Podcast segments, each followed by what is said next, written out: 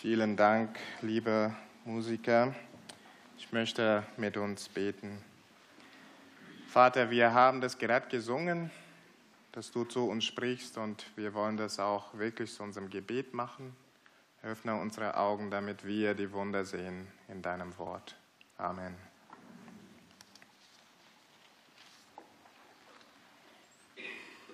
Diese Woche habt ihr wahrscheinlich schon verständlicherweise eure Zeit anders benutzt, als sich mit britischer Politik zu beschäftigen. Also lasse ich mich euch einen kleinen kurzen Rückblick geben. Die Regierung von Boris Johnson, die auf alle Fälle Brexit bis 31.10. durchführen will, hat die Rebellion von 21 Parteimitgliedern erlebt, die dazu geführt hat, dass er seine Mehrheit im Parlament verloren hat. Ohne diese Mehrheit kann Boris Johnson oder konnte Boris Johnson einen Gesetzesentwurf nicht verhindern, die ihn zwingen soll, eine Verlängerung bei der EU von Brexit anzufordern. Aufgrund der Rebellen hat das Parlament die Hände von seiner Regierung gebunden, sodass die Regierung ihre Politik nicht fortführen darf. Eine Regierung, die nicht regieren darf. Gegner von der Regierung und Rebellen erfreuen sich über diese Entwicklungen. Die scheinen gewonnen zu haben. Befürworter von Brexit und der Regierung sind empört, aber vor allem frustriert, dass die Regierung machtlos gegen die Angriffe von den Rebellen und Gegnern zu sein scheint. Als Brite muss ich sagen, es ist traurig. In Psalm 63 letzte Woche hatten wir von Simon gehört, dass David und seine Regierung auch eine Art Rebellion erlebt haben. Für ihn ist es gut ausgegangen. Meine Frage ist heute, ist es auch so mit der himmlischen Regierung. Befindet sich Gott jemals in einer Situation wie Boris Johnson, in der Gegner und Rebellen schaffen, seine Pläne zu verhindern und seine Regierung zu hemmen? Ist Gottes Herrschaft, ist Gottes Regierung jemals in einer Krise? Und eine andere Frage würde ich auch an dieser Stelle stellen. Auf welcher Seite stellst du dich? Zum Abschluss dieser Psalmreihe werden wir den zweiten Psalm betrachten. Das ist auf Seite 537 im hinteren Teil der Bibel. Und in diesem Psalm handelt es sich um diese Frage. Wer regiert? Wer ist rechtmäßig König und auch die Frage, auf welcher Seite bist du? Lass uns Psalm 2 gemeinsam lesen. Warum toben die Heiden und murren die Völker so vergeblich? Die Könige der Erde lehnen sich auf und die Herren halten Rat miteinander wider den Herrn und seinen Gesalbten. Lasset uns zerreißen ihre Bande und von uns werfen ihre Stricke. Aber der im Himmel wohnt, lacht ihre und der Herr spottet ihre. Eins wird er mit ihnen reden in seinem Zorn und mit seinem Grimm wird er sie schrecken. Ich aber habe meinen König eingesetzt auf meinem heiligen Berg Zion.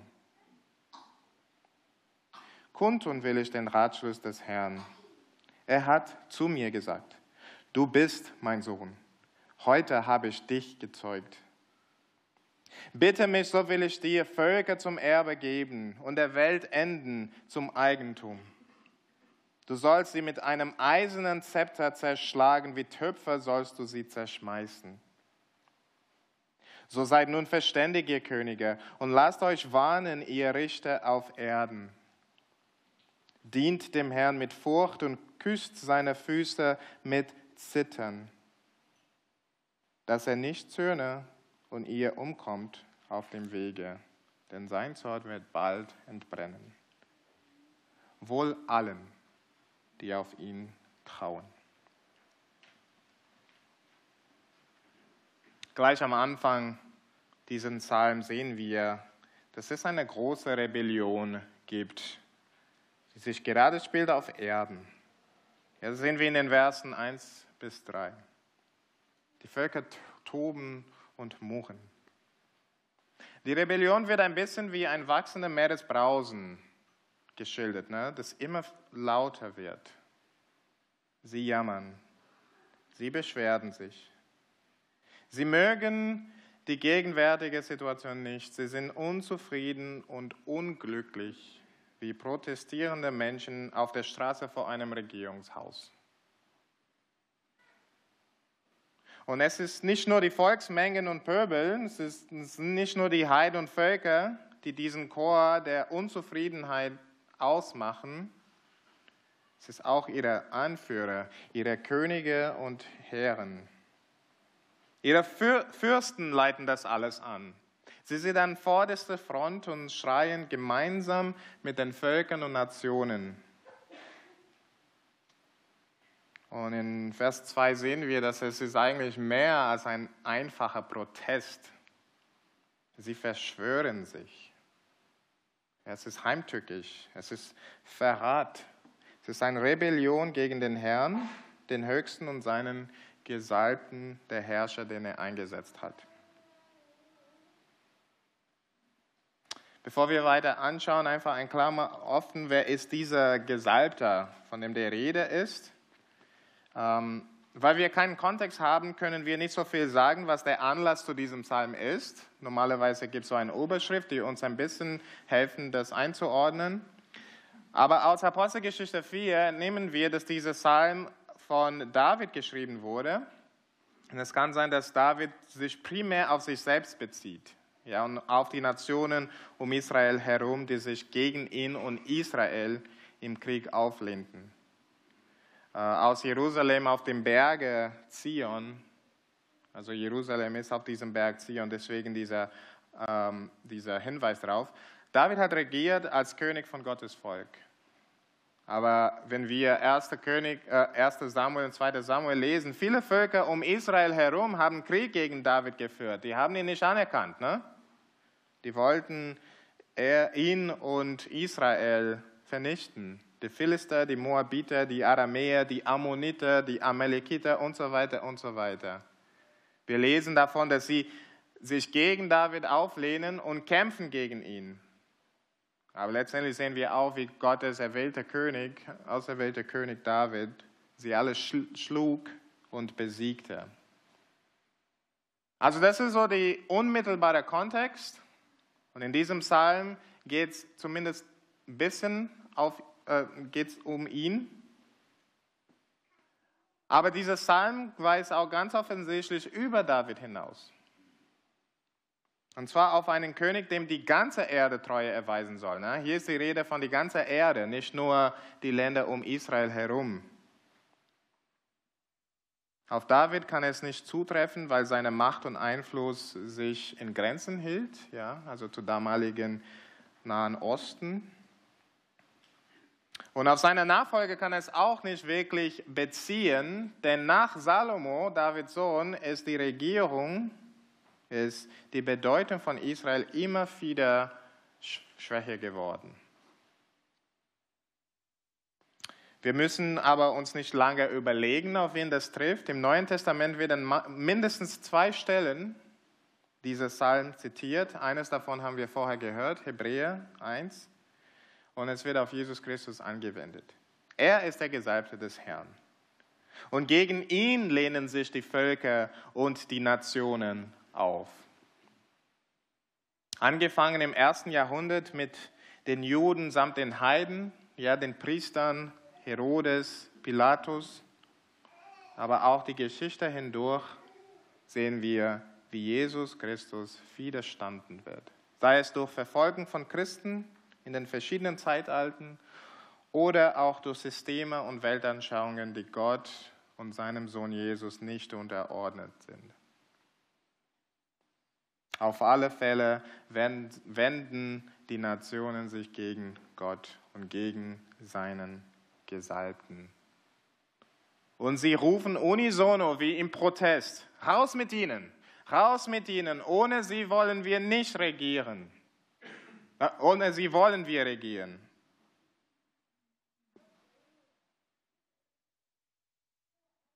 Schaut, was sie sich beratschlagen im Vers 3. Sie schmeiden einen Plan, sich von der Kontrolle des Allmächtigen und seines Gesalbten freizukommen. Man kann es sich so vorstellen, ja, dass Knechte sich gegen ihren Herrn auflehnen. Und in unserer heutigen Zeit wird das oft als positiv bewertet. Ja? Freikämpfer werden gut angesehen, ja? die gegen Unterdrückung und so weiter kämpfen.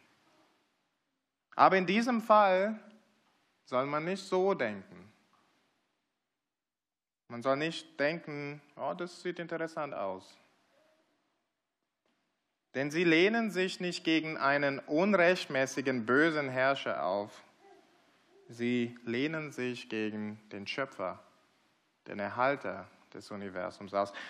Sie lehnen sich gegen den guten Gott auf. Es ist gegen den Richter, es ist gegen den gerechten Richter der ganzen Erde und gegen seinen Gesalbten. Das heißt, gegen den rechtmäßigen Vertreter Gottes. Gegen ihn lehnen sie sich auf. Bevor wir uns die Reaktion Gottes anschauen, möchte ich die folgende Frage aufwerfen. Wie kann eine solche Re Rebellion in unserem Kontext aussehen? Ganz konkret. Weil wir sehen ja Gott nicht auf einem Thron und so weiter. Ja, der gebietet uns nicht direkt und so. Letztlich heißt es Gottes Regierung nicht anzuerkennen. Und es bedeutet, Gottes offenbarte Wille und Gebote zu ignorieren. Und stattdessen sich selbst oder jemand anderen an seine Stelle zu setzen. Im Grunde genommen bedeutet es, also was ist Gottes offenbarte Wille, sein Wort. Ja? Grunde genommen bedeutet es, sein Wort nicht zu achten. Denn es ist durch sein Wort, es ist durch Gottes Wort, dass Gott regiert. Es ist durch sein Wort, dass er seinen Willen erkennt.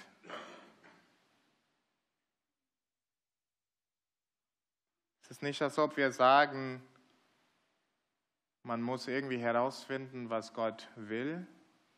Er hat uns gezeigt, was er will. Heutzutage ist es leicht in unserer Welt zu sehen, wie Gottes Wille, also wie Gottes Wort zunehmend in den Gesetzen und Rechtsbüchern verworfen werden. Die Rebellion der Könige und Völker sind oft einfach erkennbar. Individuelle Selbstbestimmung auch unter Freunden und Nachbarn ist ein höchster Gut. Aber ich möchte uns die Frage stellen. Ich möchte dir die Frage stellen.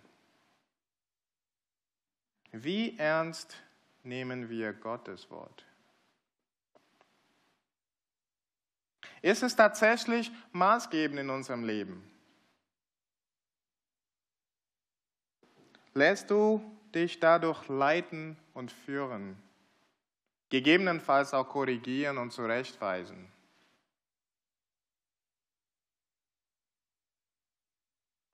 Oder ist es dir nicht so wichtig, was Gottes Wort sagt? Gott regiert durch sein Wort. Das heißt, wenn wir das verachten, sind wir auch Rebellen. Ich möchte uns ermutigen, diejenigen unter uns ermutigen, wenn du Gottes Wort bisher nicht so ernst genommen hast, deine Einstellung zu ändern. Denn Gott regiert durch sein Wort. Und egal wie sehr wir meinen, Gott zu ehren und ihn zu lieben, wenn wir uns seinem Wort nicht unterordnen, ordnen wir ihm auch nicht unter. Wie Jesus sagt, in Lukas 6 lesen wir, was nennt ihr mich aber Herr, Herr und tut nicht, was ich euch sage?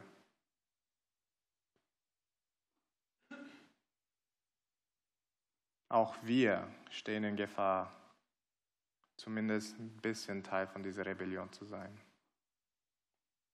Lass uns in dieser großen Rebellion nicht dadurch teilnehmen, dass wir Gottes Wort vernachlässigen oder gar ablehnen. Denn es geht nicht gut aus. Schaut mit mir folgenden Versen, Versen 4 bis 6. Die göttliche Reaktion. Die göttliche Reaktion. Oft sind wir ja Zeugen von dem, dem, was in den Versen 1 bis 3 geschrieben ist. Ja, das ist sichtbar in unserer Welt. Überall Rebellion gegen Gottes Ordnung. Aber was nicht so sichtbar ist, ist, was wir in Vers 4 bis 6 lesen. Das ist die himmlische Perspektive. Das haben wir nicht so immer vor Augen. Wir sehen hier, Gott fühlt sich nicht bedroht von diesem Murren und Toben. Er muss nicht um seinen Sitz fürchten. Er muss keine Notfallsitzung berufen, weil seine Regierung in Krise steht. Schaut Gottes Reaktion. Ja, zwei Sachen lesen wir. Erstens, er lacht. Zweitens, er ist zornig. Der eine Seite, es ist ein Witz, aber ein todernster Witz. Vers 4, lächerlich, lächerlich. Ne? Erstens ist der ganze Aufruhr einfach ein Witz. Es ist zu verspotten. Ja, jetzt schauen wir das Bild in Vers 4. Gott sitzt gethront im Himmel, absolute Souveränität und Majestät. Mit einem Wort gebietet er und Dinge geschehen. Er sagt, was er will und er wird, was er will. Und auf die Erde sind die Menschen. Und was ist der Mensch? Sein Leben gleicht einem Hauch. Er ist nicht mehr, nichts mehr als Staub. Wie Gras sind seine Tage. Wie die Blume des Feldes blüht er. Dann bläst ein Wind darüber und er ist nicht mehr. Und sein Ort kennt ihn nicht mehr. Seine Tage sind wie ein vorübergehender Schatten. Was sind Menschen? Gott gibt ihnen Leben, Gott kann es von ihnen wieder wegnehmen. Und nun schütteln diese Menschen ihre Fäuste gegen ihn. Neulich habe ich gesehen, Kinder, wie sie mit Knete spielten. Und wenn es ihnen irgendwas nicht gefallen hat, haben sie die Knete einfach wieder platt gemacht und was anderes daraus gemacht. Wir sind wie Knete in Gottes Hand. Die Könige der Erden, der Erde sind wie Knete in Gottes Hand. Lass uns das nicht vergessen. Lass uns selbst nicht betrügen oder täuschen, als wären wir mehr, als wir sind. Es ist lächerlich, sich gegen denjenigen aufzulehnen, der uns formt. Aber nicht nur ist es lächerlich, es ist auch eine Torheit, es ist gefährlich. Das ist die zweite Reaktion, die wir in Vers 5 und 6 sehen. Gott ist zornig drauf. Gott lässt sich nicht verspotten. Er duldet solche Rebellion nicht auf Dauer. Er ist zornig über Menschen, die seine Herrschaft und die Herrschaft seines Sohnes ablehnen. Für eine Zeit scheint es Nationen und Völker, die sich gegen Gott wenden, gut zu gehen. Gott reagiert nicht. Aber der Fehler ist dabei zu denken, dass Gott entweder nicht da ist oder nichts dagegen tun kann.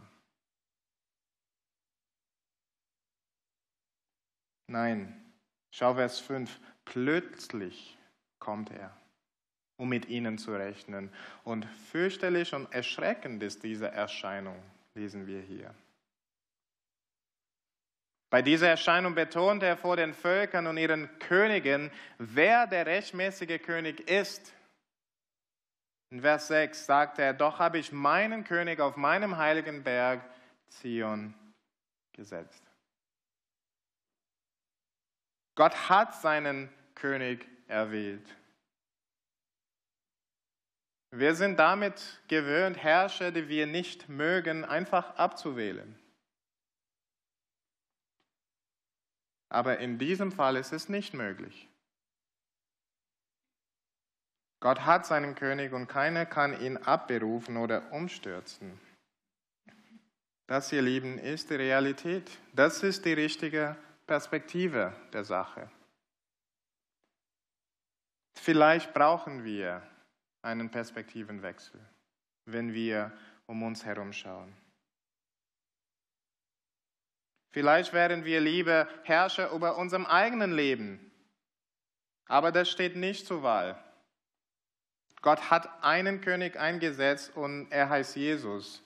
Und wir sind keine Kandidaten neben Jesus. Wir können das anerkennen oder für eine Zeit lang dem widerstehen, aber es ändert nichts an die Tatsache. Siehst du die Dinge so?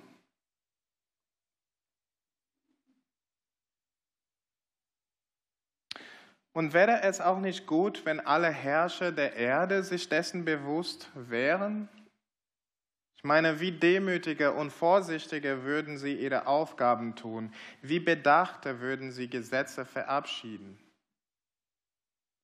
Und deshalb möchte ich uns ermutigen, und ich bin dankbar, dass Christian das in der Gebet auch getan hat, betet für unsere Könige, für unsere Herrscher, für unsere Regierung. Betet, dass sie diese Sicht der Dinge adoptieren Betet für unsere politischen Leiter in Bayern, in Berlin, in Karlsruhe, bei der Justiz, in Brüssel, egal wo das ist.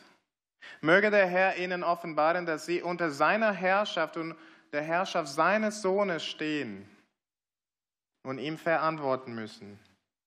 Ich ermutige uns, lass uns wirklich für sie beten, dass, die, dass sie diese göttliche Perspektive bekommen. Wenn das, denn das wird großer Vorteil für uns sein. Das wird großer Vorteil auch für diese Gesellschaft bringen. David hat ein paar Jahre später, bevor seinem Tod, folgende Worte geschrieben. Wer gerecht herrscht unter den Menschen, wer herrscht in der Furcht Gottes, der ist wie das Licht des Morgens, wenn die Sonne aufgeht. Am Morgen ohne Wolken, da vom Glanz nach dem Regen das Gras aus der Erde sprießt. So ist ein König, so ist eine Regierung, der in der Furcht Gottes regiert. Lass uns wirklich dafür beten in diesem Land. Auch lass uns dafür beten, dass wir diese Perspektive bekommen. Das ist genauso wichtig auf der individuellen Ebene. Später werden wir ein bisschen mehr sehen, warum. Aber es ist absolut wichtig, dass alle Völker und ja jeder Einzelne die Herrschaft dieses Königs anerkennt. Die folgenden Verse sagen uns, warum. Der gewaltige Regent in Vers 7 und 9, äh, bis 9, der gewaltige Regent. In diesen Versen gibt uns den Gesalbten jetzt, er spricht jetzt, einen Einblick in den Ratschluss Gottes. Das heißt in die unveränderliche Anordnung Gottes. Der Herr sprach zum Gesalbten, du bist mein Sohn, heute habe ich dich gezeugt. Es geht dabei nicht um ein biologisches Zeugnis, soll uns klar sein. Im AT, im Alten Testament war es so, dass der König, der auf Davids Thron setzen sollte, auch als Sohn Gottes bezeichnet werden soll. Ja, davon lesen wir in 2 Samuel 7, 14, wenn ihr das später nachschlagen wollt. Also Sohn Gottes ist ein königlicher Titel. Auf Davids Thron zu sitzen heißt Gottes Sohn zu sein. Nun, bei wem trifft es besser zu als bei Jesus? Nicht nur ist er Gottes Sohn im Sinne von seiner ewigen Beziehung zum Vater, das ist das andere Bedeutung von Sohn Gottes. Aber auch hier in diesem Sinn, ja, er ist als König eingesetzt. Deswegen wird in, in den Evangelien immer wieder berichtet, dass eine Stimme vom Himmel kommt und spricht zu den Volksmengen über Jesus, das ist mein Sohn. das ist mein geliebter Sohn. Es ist, als wäre oder als würde Gott den Volksmengen Israels seinen König vorstellen. Schau her, er ist da.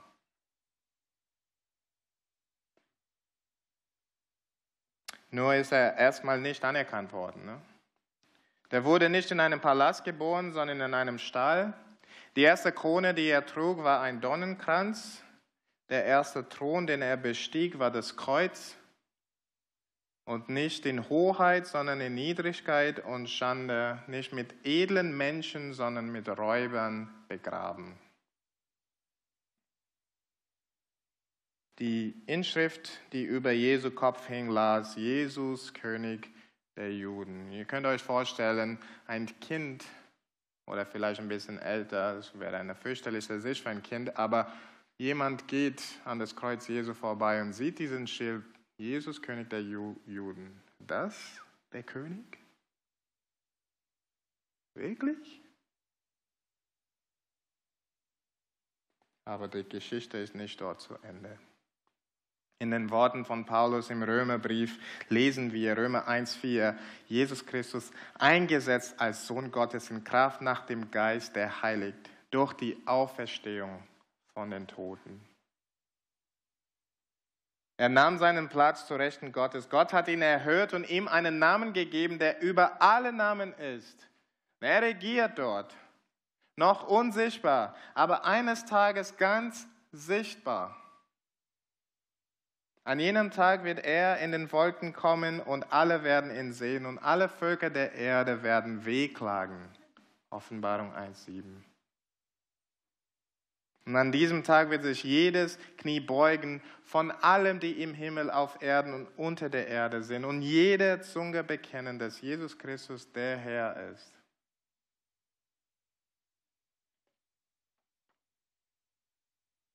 Da sehen wir, wie dieser Psalm erfüllt wird. Vers 8 und 9, da steht, die Völker werden ihm zum Erbteil gegeben. Die Enden der Erde zum Besitz des Sohnes. Und diese Worte sind sehr wichtig. Es hat große Gewicht im Alten Testament. Es erinnert uns an die Verheißungen Gottes an Abraham und seine Nachkommen. Gott hatte Abraham und seinen Nachkommen das Land Kanaan als Erbe und Besitz versprochen. Und dann durch Josua ließ er das Volk Israel in das Land sieghaft einmarschieren. Könige wurde bezwungen dabei, Städte zerschlagen und vernichtet. Und nun lesen wir hier über den größeren Josua, der nicht nur das Land Kanaan als Erbteil hat, sondern die Enden der Erde. Nicht nur ein paar Völker kommen unter seine Herrschaft, sondern alle Völker.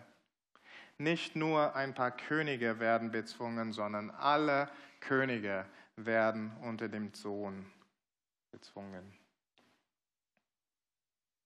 Das lesen wir in Vers 9. Er wird über sie richten und sie zerschmetten. Alle die Tobenden und Murrenden, alle Gegner und Rebellen unter den Nationen sollen wie Töpf Töpfergeschirr zerschmeißen. Das ist die Anordnung Gottes für seinen König. Nun, wenn das der Fall ist, was ist die angemessene Reaktion? Macht es Sinn, weiterhin zu toben? Und sie sich gegen ihn zu stellen. Damit kommen wir zum letzten Punkt, der gebotene Ratschlag, Vers 10 bis 12. Der gebotene Ratschlag. Angesichts der Tatsache, dass der Gesalbte des Herrn regiert, werden nun den Völkern und Königen zwei Wege angeboten. Der Weg der Weisheit und des Lebens und der Weg der Torheit und des Todes. Wollen sie verständig handeln, lesen wir, dann sollen sie kapitulieren. Sie sollen sich von ihrer Rebellion abwenden. Sie sollen die weiße Fahne heben. Sie sollen Zurechtweisung annehmen.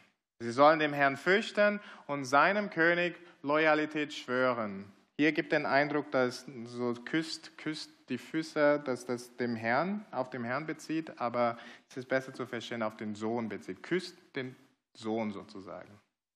Ja? Schwöre ihm Loyalität.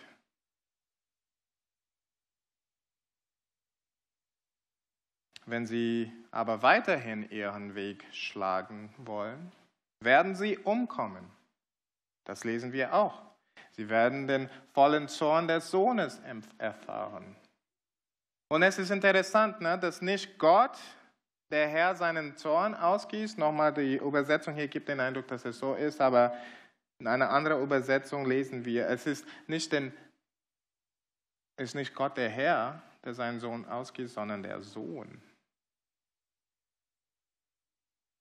Und wenn ihr eine ausführliche Beschreibung von diesem Zorn des Sohnes lesen wollt, Offenbarung 6 ab Vers 12 beschreibt das. Mit Jesus ist nicht zu bespaßen. Ihr Lieben, hier sehen wir, wie Gutes und Segen bzw. Zorn und Gericht davon abhängt, wie wir zum König Jesus stehen. Verweigern wir uns, unter seine Herrschaft zu kommen, wird es uns nicht gut gehen. Kommen wir aber unter seine Herrschaft, das lesen wir ganz am Ende, uns wird Glück versprochen, wohl allen, die auf ihn trauen. Alle, die unter seine Flügel kommen, erleben Segen. Eingangs habe ich das Problem von Boris Johnson geschildert. Ihr Leben, dieses Psalm macht uns ganz klar, Gott hat dieses Problem nicht. Seine Hände werden nicht gebunden und seine Gegner gewinnen nicht. Und so stelle ich nochmal die Frage, auf welcher Seite wirst du stehen? Sei nicht weiter Teil der Rebellion. Ist Gott der Allmächtige gegen dich? Wer könnte dir helfen. Geht nicht gut aus. Komm lieber zu ihm in Furcht und Zittern. Komm unter die Herrschaft seines Sohnes und erlebe, wie gütig und gnädig er ist und wie er gerne vergibt alle, die sich vor ihm demütigen. Er schenkt alle, die sich ergeben, Begnadigung und einen Straferlass, denn die Strafe für unsere Rebellion hat er auf sich selbst genommen. Gibt also wirklich Freiheit für diejenigen, die Loyalität ihm gegenüber schwören. Dieser Psalm ist aber, glaube ich, nicht nur eine Warnung und ein Aufruf zu kapitulieren für diejenigen, die seine, die Christi-Regierung bisher abgelehnt haben. Ich glaube, es ist auch eine Ermutigung für alle, die unter Christi Herrschaft schon sind und leben. Es lehrt uns, dass keine Nation und kein Herrscher, egal wie groß sie momentan scheinen, außerhalb der Herrschaft Gottes und seines Gesalbten stehen. Und ihr Lieben, ich glaube, das ist ein Riesentrost für uns. Vor allem, wenn wir Schwierigkeiten erleben. Wenn wir vielleicht verachtet oder verspottet werden, weil wir, uns, weil wir zu Jesus stehen. Oder wenn wir um uns herum schauen und mit Trauer feststellen müssen, dass so vieles in unserer Gesellschaft nicht mehr biblisch ist.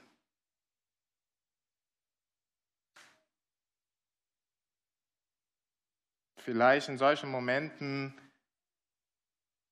verzweifeln wir oder sind sehr, sehr betrübt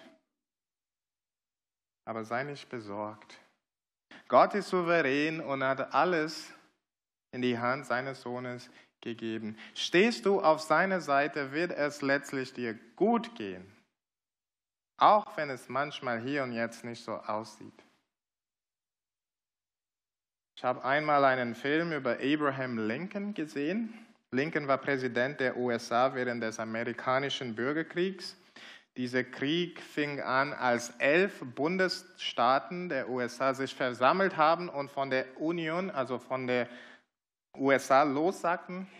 Und sie haben dabei die konföderierten Staaten von Amerika geformt und daraufhin einen Krieg gegen die Union geführt. Ja? Also größere Rebellion, größere Ausmaßen gibt es nicht.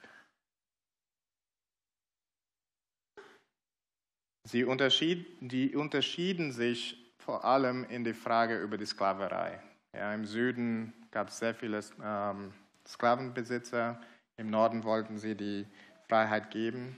Es gab andere äh, Angelegenheiten auch und Issues, aber vor allem diese Frage. Und fast eine Million Menschen starben. Eine der dunkelsten Perioden der kurzen Geschichte Amerikas. Und vielleicht haben nicht wenige Kriegsgefangene der Norden, also der guten Seite sozusagen, aus der nördlichen Armee gedacht, hm, wir uns, der Süden ist zu mächtig. Welche Hoffnung haben wir? Wir werden hier sterben. Was war das Ganze? Wozu hat es gedient? Aber solche Kriegsgefangene hätten nicht die richtige Perspektive gehabt, nicht die große Perspektive gehabt, weil tatsächlich waren die Unionists, also des Norden, stärker. Und noch wichtiger, sie waren auf der Seite, die gegen die Sklaverei gekämpft hat, die Seite, die für Recht standen, die Seite, die gewonnen hat,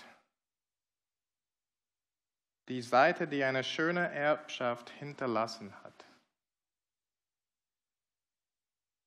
In diesem Psalm geht es um eine viel größere Rebellion, aber dieser äh, Psalm erinnert uns, welche Seite herrscht, welche Seite gewinnt und auf welcher Seite wir sein sollten, wenn wir weise handeln. Lass uns das nicht vergessen. Ich schließe mit Worten von Abraham Lincoln, der Präsident zu dieser Zeit. Lese auf Englisch und dann übersetze ich das. My concern is not whether God is on our side. My greatest concern is to be on God's side, for God is always right. Mein Anliegen ist nicht, ob Gott auf unserer Seite ist. Mein größtes Anliegen ist, auf Gottes Seite zu sein, denn Gott hat immer recht. Lass uns beten. Vater, wir danken dir für die Wahrheiten, die wir heute gehört haben. Wir danken dir für dieses Wissen, dass Jesus herrscht, auch wenn es um uns herum nicht immer so aussieht, Herr. Gib uns diese himmlische Perspektive, sodass wir zum einen mit Furcht erfüllt sind, falls wir noch Teil der Rebellion sind und so unser Weg zurück zu Jesus finden aber auch auf der anderen Seite, dass wir Trost haben, Herr. Dass wir wirklich getröstet werden mit dieser Wahrheit, dass auf Jesus Seite zu stehen, heißt es auch auf der gewinnenden Seite zu sein. Das ist die weise Entscheidung. Und ich bete, Herr, dass jeder von uns diese Entscheidung trifft und dass jeder von uns in dieser Entscheidung auch Ruhe findet und Frieden findet in einer Welt, die so unsicher ist. Bitte hilf uns. In Jesu Namen. Amen. Wir wollten in